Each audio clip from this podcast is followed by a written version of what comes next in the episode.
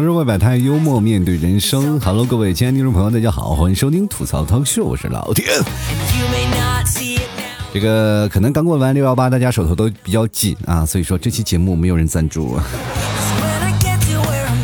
哎呀，刚过完购物节，各位朋友，紧接着是不是又到了父亲节呢？所以说，在父亲节这一天，只能祈求我们的父亲不要把我手剁了。当然了，咱们仔细想想。这个六幺八，我买了好多东西，但有没有究竟给自己的父亲买一份东西呢？其实这个感觉啊，我以前没有感觉，就是以前父亲节啊，说是一定要给父亲节给父亲啊，就发个信息，打个电话。往年呢都是我妈提醒我，那今年呢我都不用我妈提醒，是吧？我就跟我爸说啊：“老爸，这父亲节快乐。”我爸就怎么说呢？哎，说说管咱们这样说说什么说什么，就他还不好意思了。其实各位朋友，当你真正的成为了父亲以后，你才会发现，原来当一个父亲真的挺不容易的。那么今天呢，我就想跟各位朋友来聊聊父亲这件事啊。其实，在我们对父亲的这个想法里啊，就是在我们的想象里，他总是表现出一个非常怎么说呢，就非常严厉的一个角色。他从小呢，在指引你未来人生的道路。啊，而且还不断的在你的人生当中给予你一些小鞭策。朋友呢，我从小一直在想啊，就好多的人说了自己的父母一个唱白脸，一个唱红脸，但是我好像我们家里啊，这个我的父母都一直唱红脸的，就为什么没有人安慰我呢？以至于在父亲节和母亲节，我就老是想到我童年被摧残的时光。其实你会发现啊，人生就是一个节日一个节日的过。你看，比如说我们从小从儿童节走过来，然后迎来了青年节，在庆祝男人节，然后过了几个光棍节，然后终于到了父亲节，是不是？当你真的含泪到了父亲节以后，你说该怎么过呢？还咱们开始过感恩节，是吧？等过了几十年。咱们就得立个纪念碑啊，然后年年咱们就过清明节。人生真的是一辈子，消眼即逝啊！你转眼你会发现，哎，这个世界上我们马上就从一个儿童，然后转变成一个父亲的角色，就让人很头疼啊！这不过在我们去想，就如今我们八零后、九零后当父亲是吧？他们这部分人，我们至少是接受过像合适的一些教育，而且我们都有自己的一套育儿的经验。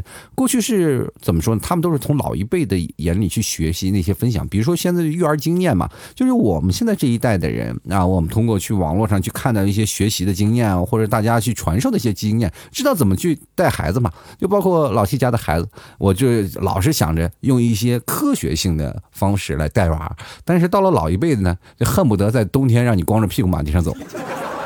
我就在想，他们因为我爸经常也是带孩子嘛，他就老觉得孩子穿的比较多，他就说孩子一定要呃那个穿少一点。当然，对于我们来说，孩子穿少一点是吧，能增加一些抵抗力。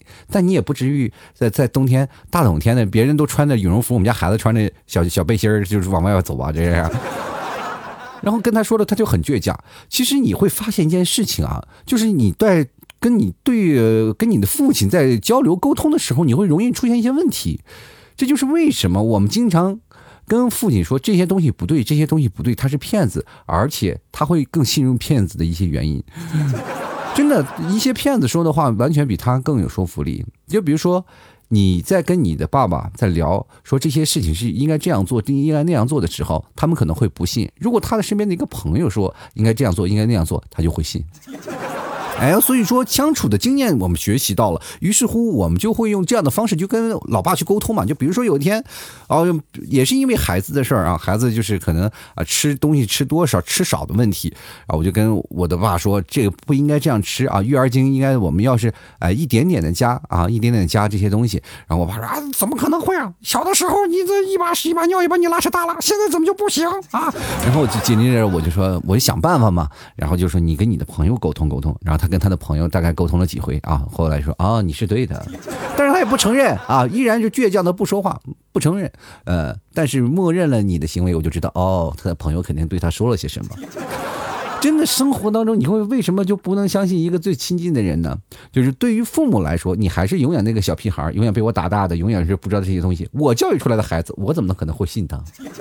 朋友们，你们有没有经历过师傅和徒弟这个关系啊？可能大家打网游的时候，或者是玩那些别的东西，我们就明白这个层级关系。我们那个时候还没有当父亲啊，我们就带个徒弟就如何玩游戏，如何玩游戏。当有一天你的徒弟厉害了，比你打的还厉害，然后你的徒弟对你说三道四的时候，你会接受吗？不接受。我们解脱师徒关系，我不跟你在一起玩了。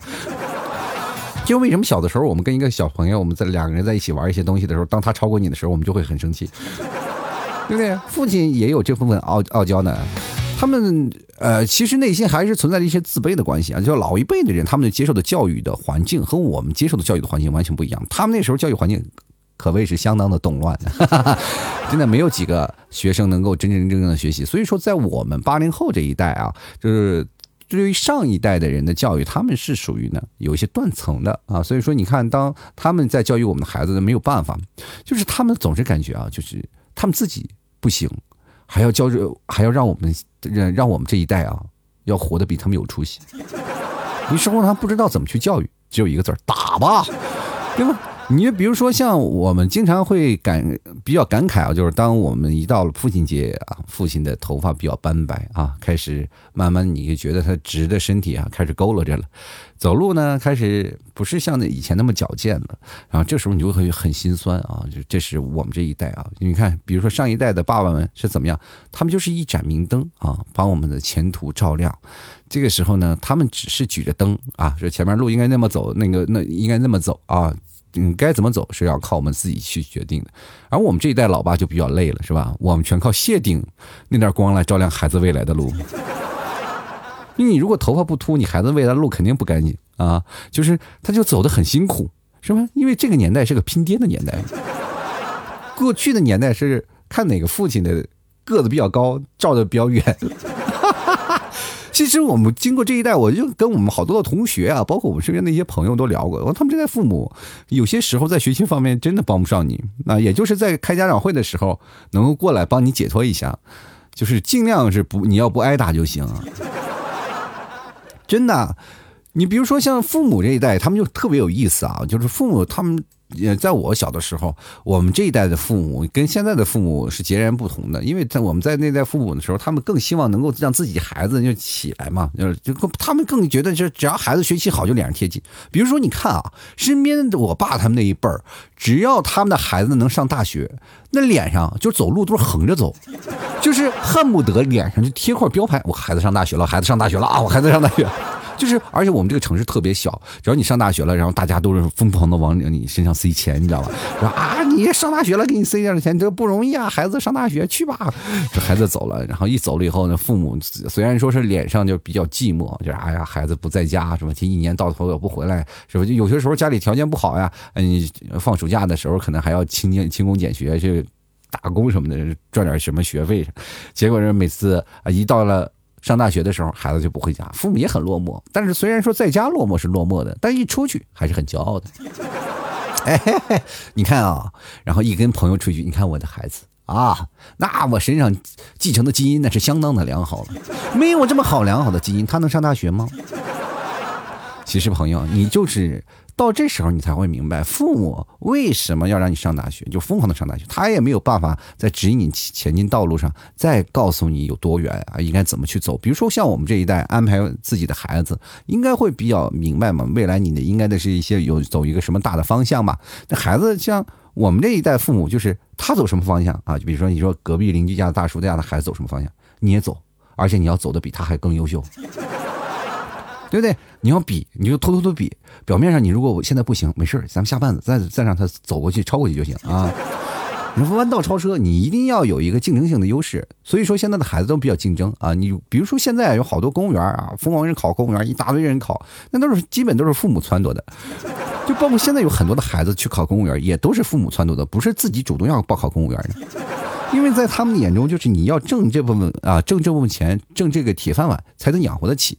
但是你也没有想到，他们曾经也是国企的员工，也不是吃了下岗的饭了吗？对吧？年纪轻轻就下岗，到我们这一代的父母真的特别有意思啊！他们其实挺辛苦的，啊，年纪轻轻的就下岗了，而且这个时候呢，他们赶上了这些事情，只能搞搞什么个体呀，这一路活过来。其实到现在，我一直怀疑我爸我妈这么多年怎么活过来的。真的挺难的。但是他们还是活过来了。就每个人都是一样啊，包括你说学习好的话，他继承遗传基因；如果学习坏的话，那他们就不是这么一个副嘴脸。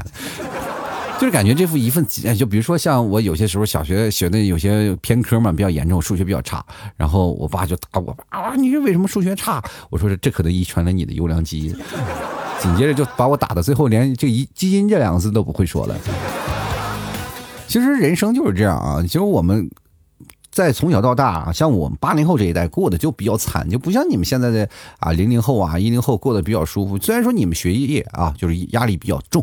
确实是你们学历也要学业压力要比我们的这重啊，但是你们那个时候有很多的东西已经解题解出来了，就像过去我们像学习一些东西就靠生记硬背啊，然后而且是没有什么太好的方法，但是现在你们有了更多的好的方法去学习，所以说理应学的东西会比较多比较广啊，这接受的面也比较多，因为我们那时候也是刚刚开始，我们就是开拓者，我们的教材是第几套第几套第几套，你们现在已经发展到第几套了，完全不一样，所以说你们要接受的这个社代的社会的责任啊。要更发展更快了，就是像我们爸那一代，他们不学习也没事照样顶起一片天，对不对？那我们这个时代，我们不学习，我们这片天就塌了。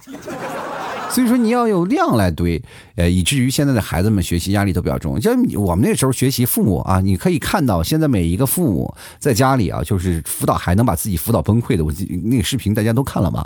啊，多少几成几几成几？像我们那时候，基本就是你要说错了就一鞭子。简单粗暴，而且非常有效。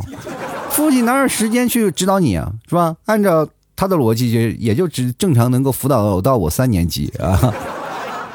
其实小的时候，我像我们八零后这一代啊，尤其是北方的人是经常被打。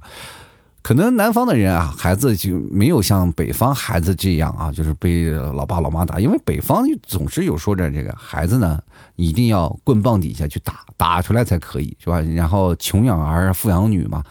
当然了，娶富养女在我们这一代也就是多一个馒馒头啊，是吧？哈 啊，我对那我们小的时候不是不叫馒头，叫窝窝头，是吧？嗯，小的时候也就多那么一个吃的，是大家都过得比较苦。但是对于学习来说，那基本都是一条平行线啊，大家都挨打。其实从我懂事了以后呢，我爸就没有打过我了嘛。当然，在幡然醒悟那时候已经三十一了，是吧？但是，但是我爸打我的时候，我就想，哎，这你别打我了，是吧？你我给你办个健身卡，你去吧，啊！然后我爸去健身房练的酣酣畅淋漓，说，哎，你早这样，我就不就不打你了吗？啊！所以你打我是为了健身，是不是？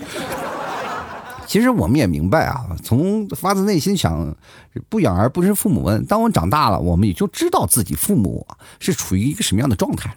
哎，就是你看，像我就比较感恩啊，我爸我妈打我呢，真的是因为爱我。你去想，如果他们不是因为爱我，那我是不是早就被打死了？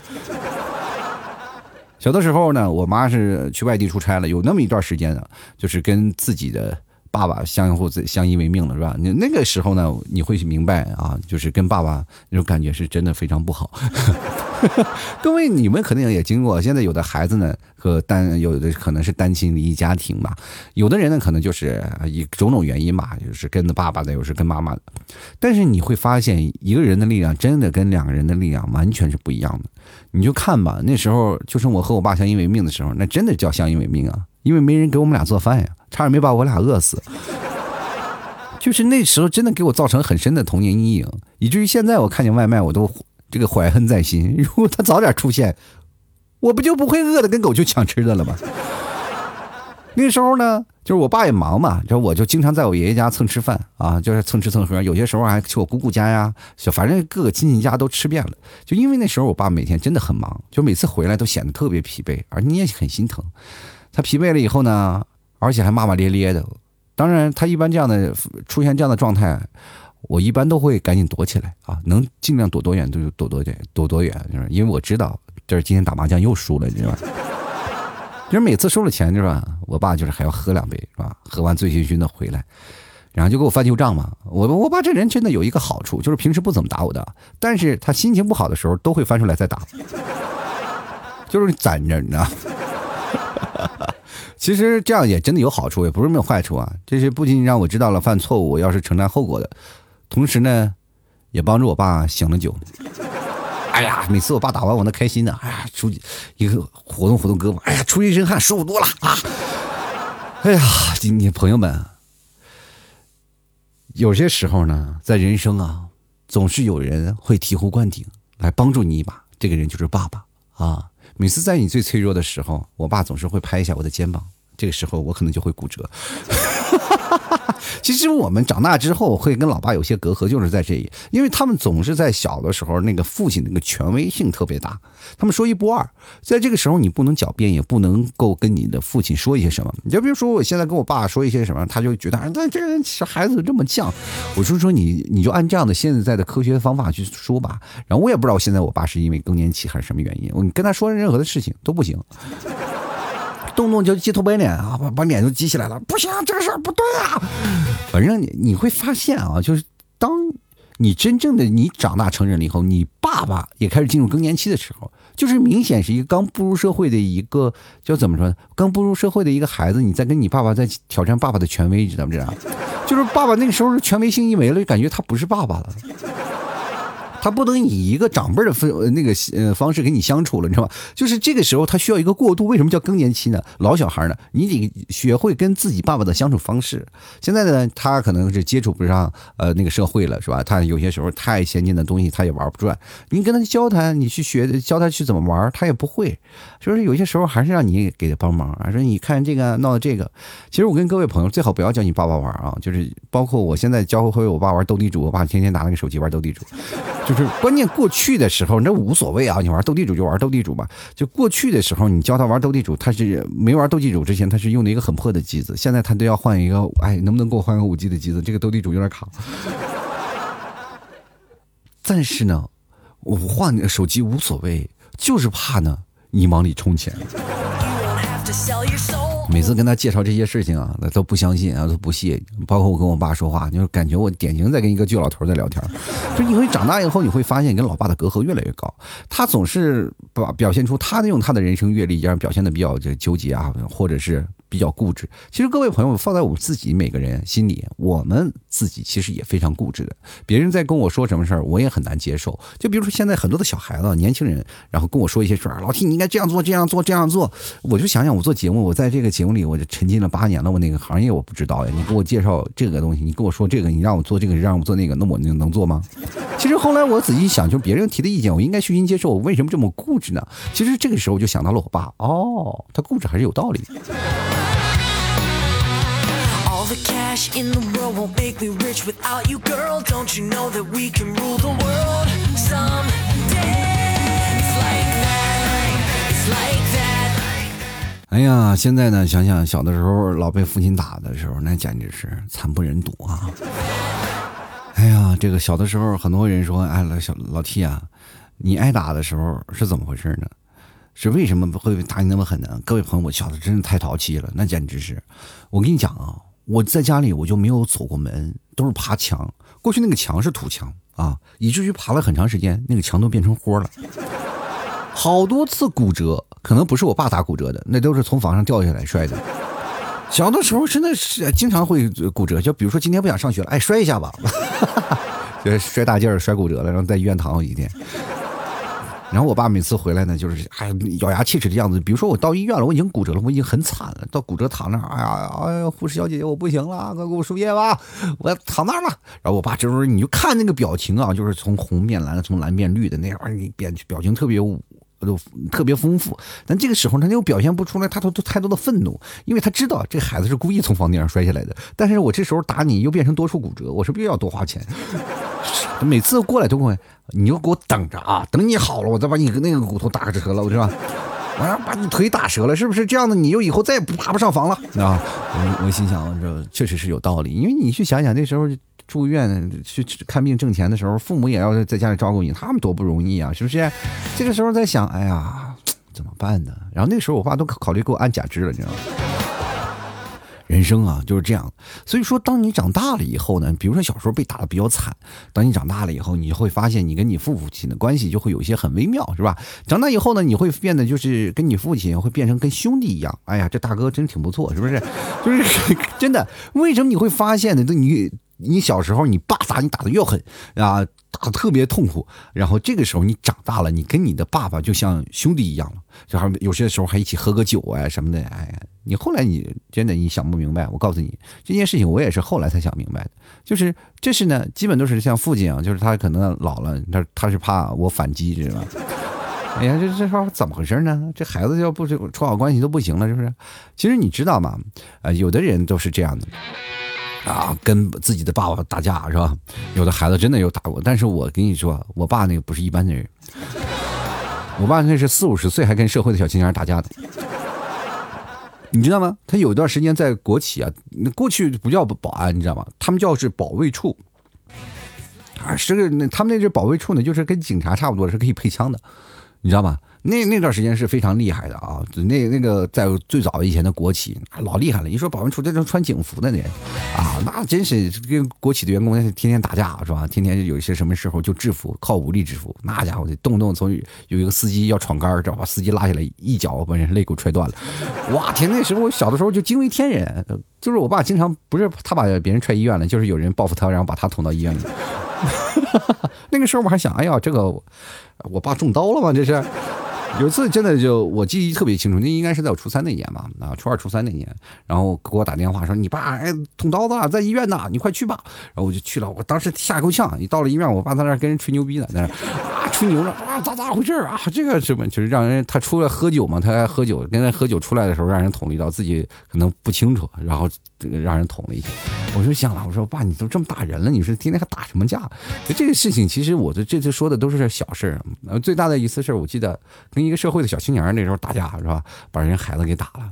那其实也不叫孩子，那孩子也三十多岁了是吧？对于他来说，那就是个孩子啊，我五十来岁跟人打架，这就这就不说了。前段时间不是，呃，我都淘汰手机，为什么我爸现在有一个旧的手机？就是最早以前我有一个自己淘汰下来的 iPhone 六，我给我爸了，然后结果就因为前两年啊。五十这都多少快六十的人了，跟人打架把手机打丢了。作为他的惩罚，现在就一直用一个旧的手机，就是五百来块钱那个破手机。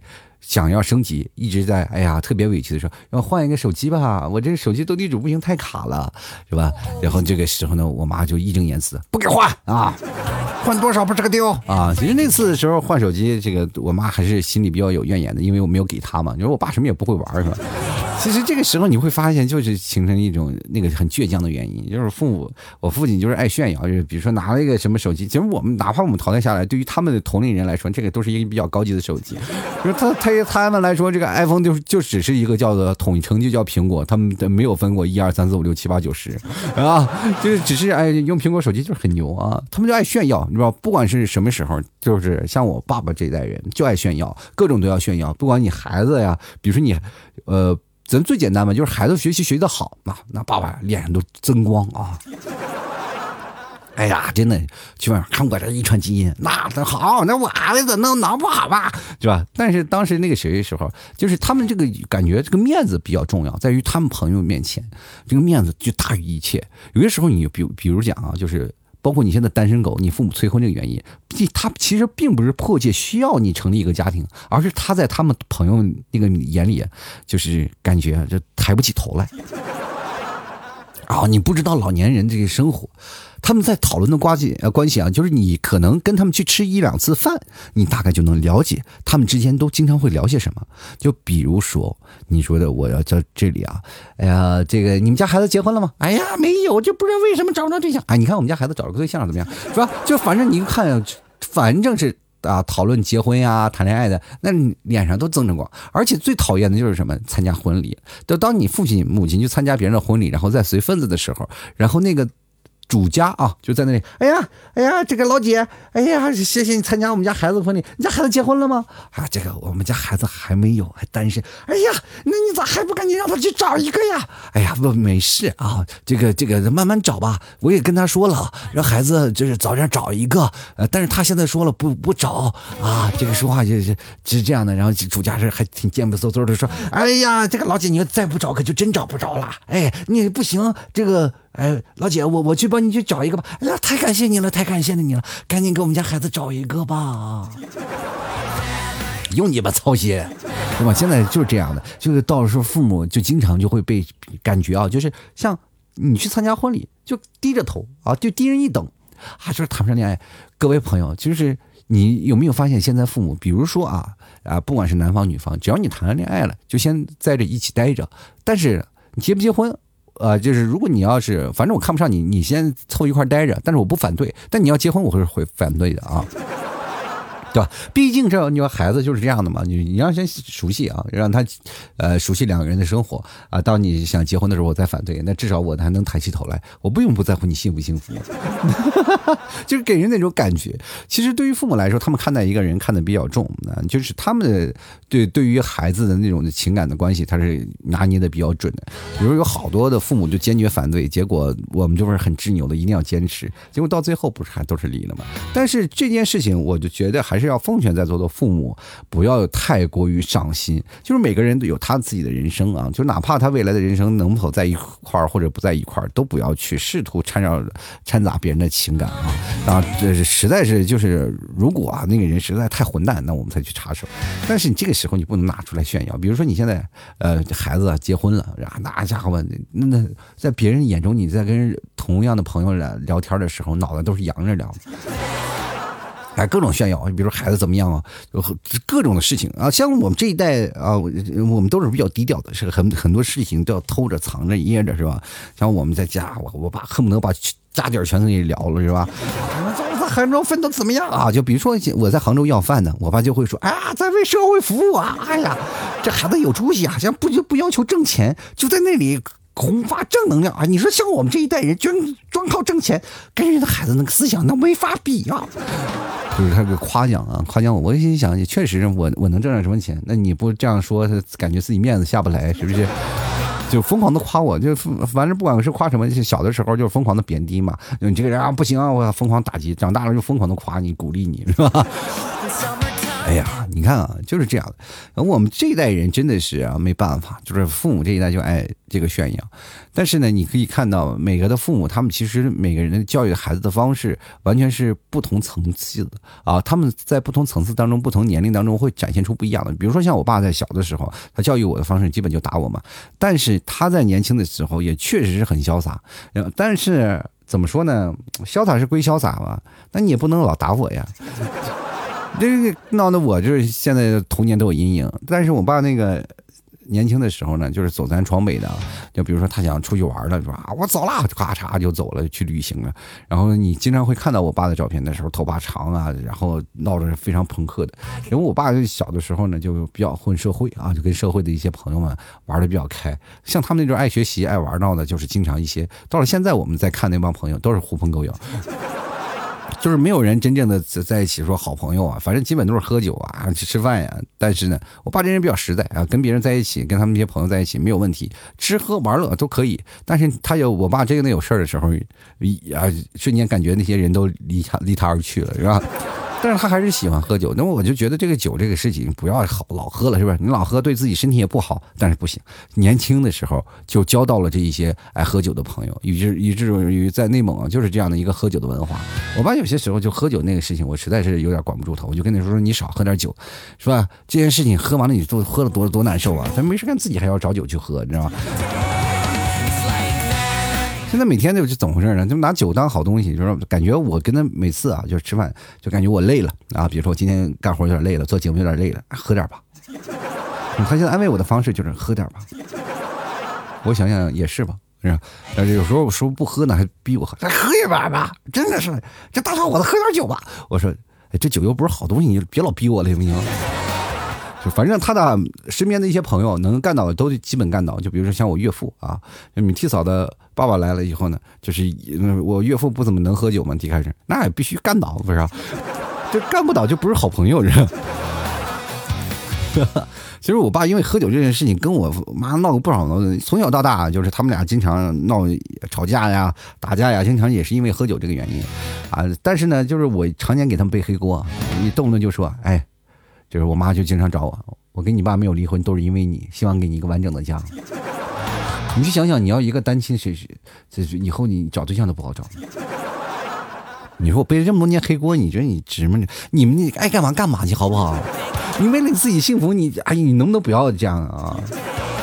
这么多年总是拿我背黑锅，到现在还跟我这么说呢。就是比如说我妈扫地啊，就骂我爸啊，骂我骂完我爸，然后就觉得不过瘾，又骂我。骂我的时候，就老是把这句话给我翻出来，翻翻过来翻过去说：“哎呀，我我脑袋都大了，我跟你讲。”其实啊，各位朋友们，小的时候我就觉得，我真的有想过，你们最好要分开吧，这样至少没有人打我。其实回过头来想想，真的一个幸福完整的家对一个孩子真的非常重要啊！包括现在，啊，不管是怎么样的，就是有总有人会帮助你。这个时候，我们真的应该感谢自己的父母啊！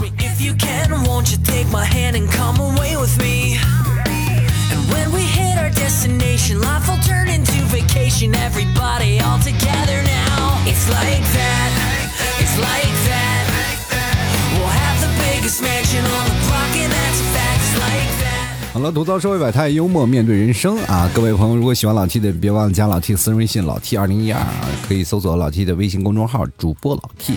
想给老 T 打赏的，直接在微信公众号文章下方有个二维码进行打赏就可以，也同样可以加老 T 私人微信啊，老 T 拼音的老 T 二零一二给老 T 发红包打赏，打赏前三位的将会获得本期节目的赞助权。啊，各位朋友想买东西的也别忘了在老七私人微信里看一下朋友圈，还有或者是直接登录到淘宝搜索店铺吐槽脱口秀啊。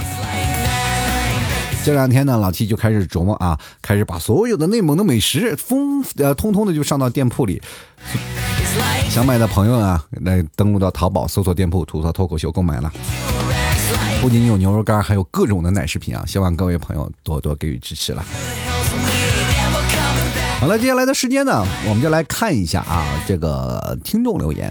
有其实这两天以前听众留言是在微信公众号，那么现在的留言呢，就直接在我的朋友圈了。大家直接看我的朋友圈，隔三差五会发一个话题，大家直接在朋友圈留言就可以了。这两天的朋友圈的留言特别少啊，我是我在想，是不是大家都把我屏蔽了？好了，首先来关注一下啊，各位的听众留言了。首先，第一位呢叫做一夜暴富啊，他就说啊，老 T 啊，你小时候你爸打你却打不到的时候，他会用套马杆抓你吗？套马杆太长，我跟你讲，那个东西啊，就是它不灵活。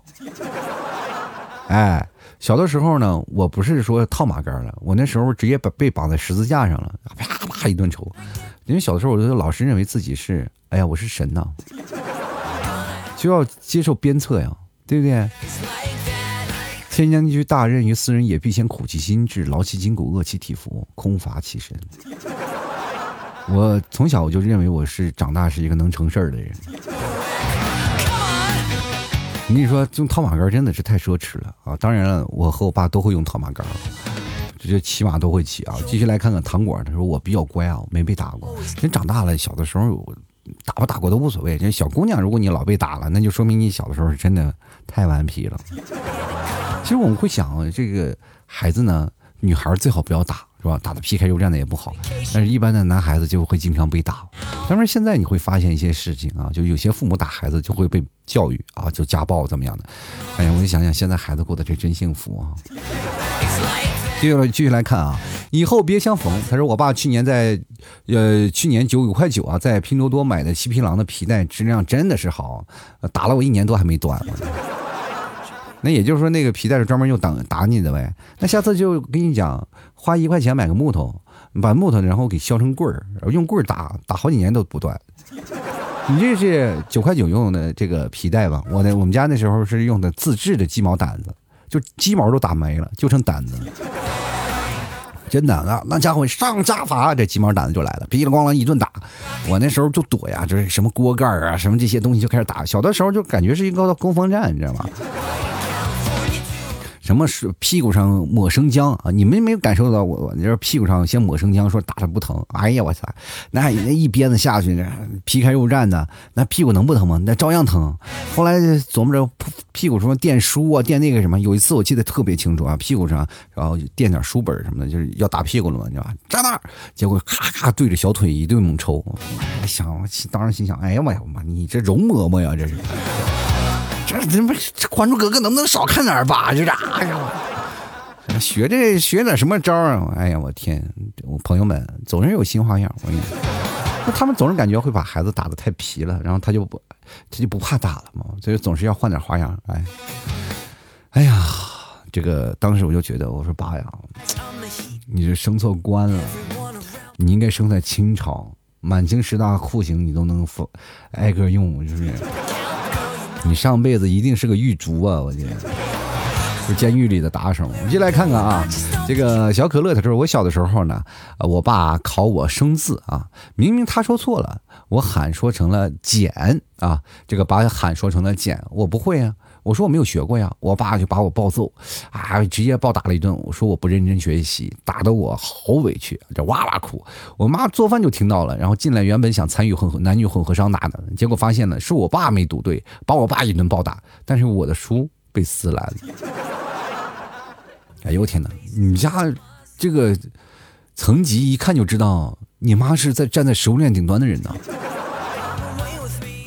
等你长大了，你会发现，你的这个，就比如说你稍微年长一点，你会发现，你就会往前挪一挪，你爸就会往后靠一靠。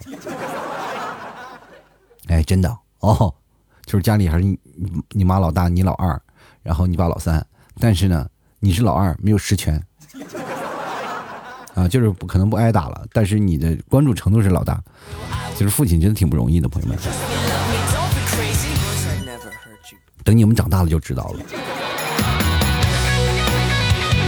接来看 Cookie 啊，他说小的时候呢，我同学小的时候长得很胖啊，就像一个小圆球。然后有一次呢，他做错事儿了啊，就被他爸拎起来就往门外丢。哎呦我天呐，听说他丢了一两米远，我仿佛看到了个肉球飞出去了。哎呦我天哪！这他爸以前是个干嘛的呢？扔铁饼的吗？这我小的时候也滚过挺远的，就是被我妈一脚啪踹到踹到房门外头，连轱辘带爬爬出两米远。其实我我最高的记录我滚过四米远，当然连滚带爬的，当时也是要跑路的。小的时候真的是想过离家出走，被打被打了好几次，离家出走，就因为小时候有动画片，说我哎我这动画片没看完呢，我一定得回来。我记得有一次，我爸爸把我吓坏了，我说打游戏呢，然后我爸把我打啊，就把我捆起来的时候，就是叭叭一顿就捆在床上抽，你知道吧？跟他说我要把你打断，腿打断，我养你啊！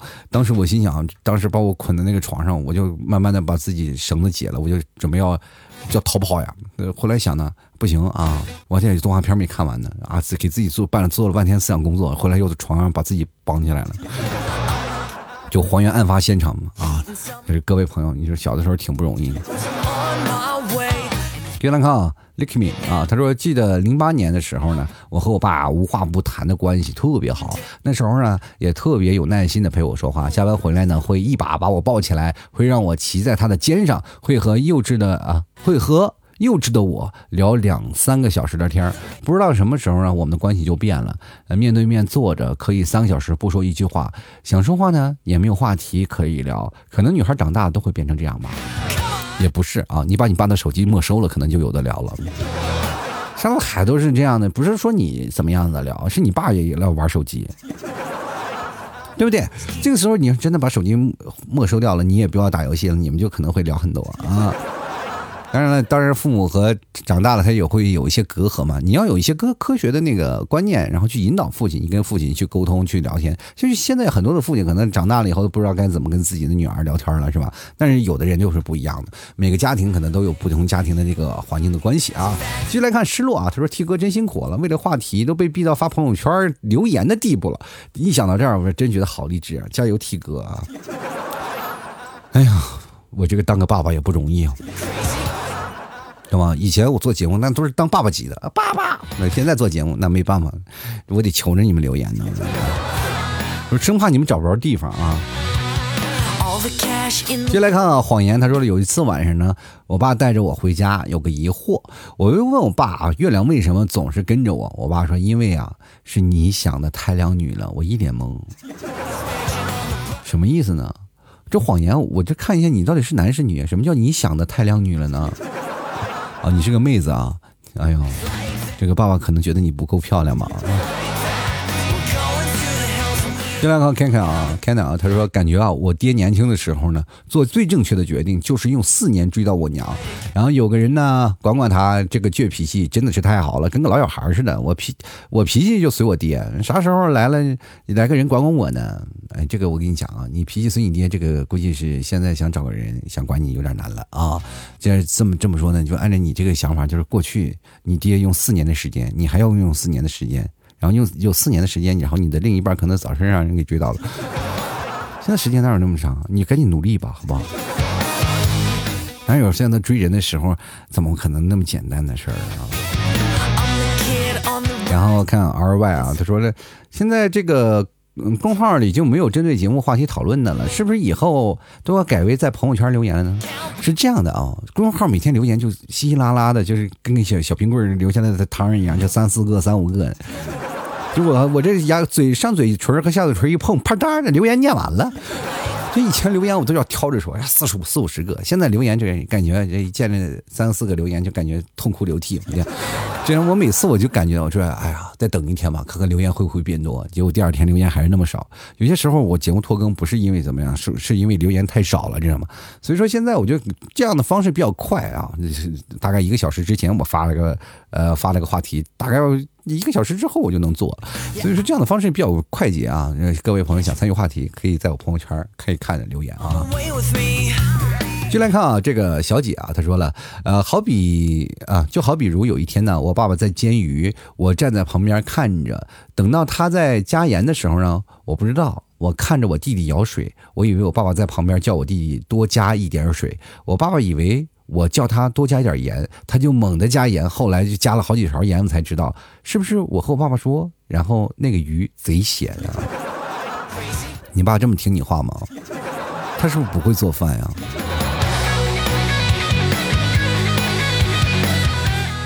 是吧？他说你在这儿多加一点，就多加一点啊！意思叫弟弟，你下次能不能叫全了？弟弟，你多加一点水，而不是你爸爸老是认为啊，再多加一点盐，再多加一点盐，我天哪！你们这个鱼做成了咸菜，我这。就来看啊，梁啊，他说了，肯定这个揍是肯定揍的。我妈看着的时候呢，骂着打着，但是不舍得用力。我妈一走就不打了，只剩下骂了。我天！你这爸还揍你，还是这么心疼？我们那时候揍着的时候都得我妈拉，不不拉这就完完蛋了。我跟你讲，那有些时候呢，这目光渴求是吧？妈，你拉他一下。然后有时候我妈越越拉越生气，然后就是他为了。不让我爸打啊，就是他，我妈开始打，我来打。我其实我妈打的是相对来说比较轻一点嘛，对吧？但是我有时候也被我妈揍的，一上头了，那揍的比我爸还狠。这个事情我跟你讲，就完全去看啊。我妈小的时候揍我那大皮鞋跟子，直接一脚就踹过来。哎呀，怎么说呢？就是悲惨经历，咱不说了。八零后，这每个人都感觉是有个黑色的童年。那在北方，这比如说你跟孩子打架了，小孩打架嘛，血气方刚嘛，这两个孩子老矛盾矛盾。像我们过去不是打游戏啊，我们现在过去都是玩实体的游戏，比如说躲猫猫呀，或者我抓什么抓人呐，或者是有些时候钻地沟啊，就难免出现那孩子之间的互相的攀的比啊，或者是呃。可能会有一些肢体接触嘛，然后就可能会生气，会打架。小的时候打架非常正常。然后你跟谁跟他打架，跟他打架，那小的时候就玩嘛，啊，这发小就经常会打架。打完架了回到家里，然后脸上被抠的青一块紫一块，然后父母就说你还为什么打架啊？你好好学习不打架，哔啦嘎啦哔啦把我打一顿。但是我想每次回到家里说我就打架，我现在都有真的有阴影。就是我小的时候有些时候孩子就跟我打架嘛，我就我特别不希望他们碰我的脸。一碰我脸我就挠头，知道吗？就感觉回到家里肯定还要被打，那索性就打开了吧，对吧？就小的时候就这样的，然后回到家里，然后跟爸妈说，啊谁被打谁被打，怎么样了？我我妈妈就回来把我打一顿。但是现在去想一想，也确实是啊，那管教的比较严嘛。唉，你看看人呢就是这样，像八零后这一代，跟别人打架了，回去还要挨一顿。唉，这就是生活。进来看看啊，这个，呃，A W 啊，他说我长这么大，我爸就没有从来打过我，我感觉我爸很励志。没结婚之前呢，我爸就是啊，找找对象呢，呃，就是找对象的参照，对吧？我我这个就很正能量了。现在呢，感觉他一点也没一点一点在变，老了，心里还有些什么呢？不是你这话我真的没有看明白啊，就感觉你爸很励志。没结婚之前，你爸就是找对象的参照，什么意思呢？你爸就是那种啊，你看谁啊，就是找对象一定要找他，一定要找他。就是等你现在结婚了以后，呃，等现在你爸结婚了这么多年有你了以后呢，他开始变变坏了吗？开始？你这话怎么说的？我就感觉有点有点害怕嘛。话能不能说全了呀？就来看看陈欢成喜啊，说说来奇怪啊，我爸从来都没有凶过我，更别说打我的啥的。但是呢，我就很怕他，就是因为呢，我爸妈都是在。典型的农民嘛，所以我感觉到最神奇的是，就是在教育方面上，完全是看不出老爸是只读过小学的人啊。这个小声比比，我就其实没其他意思啊啊，就是去年的事情呢。之前我就想说过，我想买个书架，我爸说呢，等他过年回来给我做一个。然后再加上呢，这个突如其来的疫情，我爸真的是在家给我做了一个书架。当时觉得呢，我爸妈真是个超级英雄，啥都会。我妈还在跟他说，只要你啊有才啊，只要你。才那么将就他，他都没有毕业呢，你还给他做个书架啊？没毕业就给做了个书架。我跟你讲，你要真能看书，就是能把四库全书能给你搬过来。那小的时候这爱看书，那简直是美死了。就是我，我记得我小时候有些家庭环境不太好啊，但是我为了学习，想要好好学习，就什么买什么听听信什么谗言，说你通过这种学习方式一定能好。又买了几本书，那叫什么？我记得还叫什么学习方略啊，挺贵的。买完了屁用没有，说什么从最后一名跑到第一名，我以为是个作弊软件呢，你知道吧？买回来才发现是一种学习的方式。这还用你教吗？结果后来呢就没有戏了，就是我就是自己作业做没做完呢，我还读这本书。等我做完这本书，我早毕业了，是不是？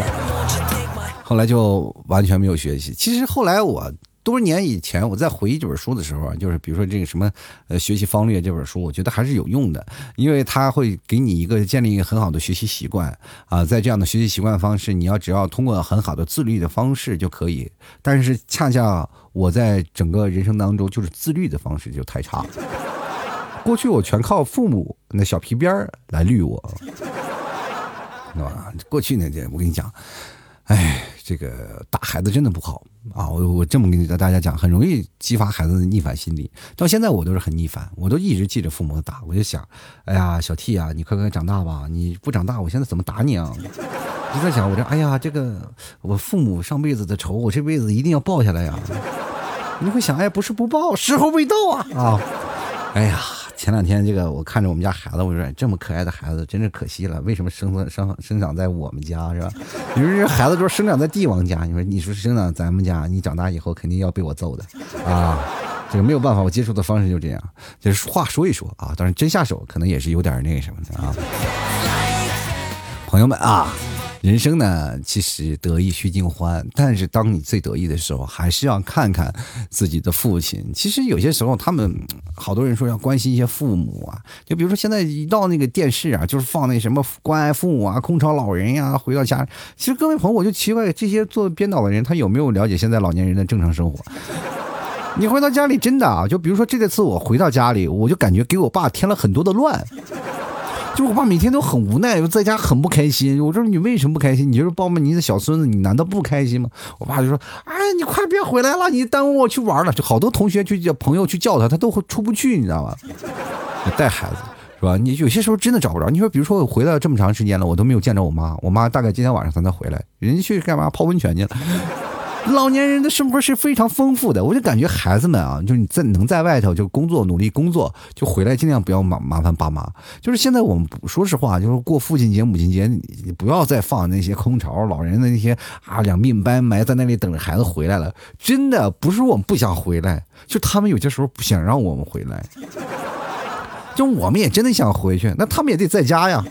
现在老年人不是出去玩跳，就是什么跳广场舞呀。有些时候是爱旅游，尤尤其北方的人，一到冬天的时候呢，都要去什么南方去猫冬去。这个时候你才想，你再回家能干些什么？空壳壳的房子就只有你自己。有些时候你回到家里，你就发现没有人，都迷路的容易。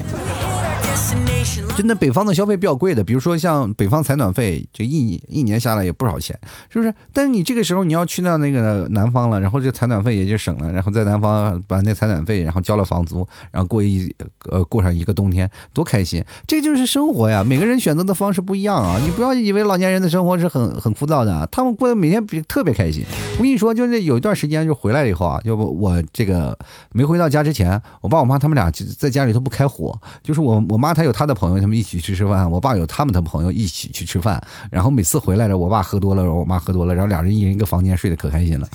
那一回来，他们俩又挤在一块了，然后我们这在家里，他们还给我们做饭，他们其实每天都都怨念特别深啊。前两天就跟我说呢，哎呀，快回来吧，这个感觉过了好长时间了。前两天问我你啥时候走呀？啊？我的心，我的心都碎了。朋友们，这个时候你就想，这个能给自己父母别添乱就别添乱了，他们这一辈子挺不容易的，该让他们耍就让他们耍去吧。好了，吐槽社会百态，幽默面对人生啊！如果各位朋友喜喜欢老 T 的节目，欢迎关注老 T 的微信公众号，主播老 T，添加老 T 的私人微信老 T 二零一二。最近留言呢，都会在老 T 的微信公众号进行留言。想要打赏呢，别忘了在公众号下方有个二维码，或者是在微信啊，这个老 T 私人微信拼音的老 T 二零一二进行打赏，就是发红包什么都可以啊。打赏前三位的将会获得我节目下一期的赞助权，你的名字就会出现在我的节目最开头啊。还有各位朋友想买东西的，这是六二八刚过了，各位可以想买奶食品啊，各种好吃的、零食的都可以直接登录到淘宝搜索老 T 的店铺，叫做吐槽脱口秀啊，就是我的节目名字，是不是很霸气啊？吐槽脱口秀，所以各位朋友想买的话，可以直接去购买。然后老 T 家有什么牛肉干啊、奶食品各种的，希望各位朋友多多支持啊！现在牛肉干特别开心，然后想要买东西，同样也可以看老 T 私人微信啊，拼音的老 T 二零一二，然后老 T 每天会发朋友圈，现在有些什么好吃的饼啊，这些东西都会在这里发。发送希望各位朋友多多支持一下啊！喜欢的朋友多多购买一下。当然，这个是非常实惠的，而且地道比呃比较纯正的一些内蒙的产品啊！希望各位朋友想买的话，别忘了多多支持一下。好了，本期节目就要到此结束了啊！呃，还有很多朋友想要嗯买东西的时候可能找不着我啊，你可以跟客服去对暗号，你上面就是对吐槽社会百态，我会回复幽默面对人生。希望各位朋友多多支持一下。好了，本期节目就要到此结束了，非常感谢各位朋友的收听。我们下期节目再见啦，拜拜喽！老 T 的节目现在结束，请大家鼓掌。好，好，老 T 好，好，好，好，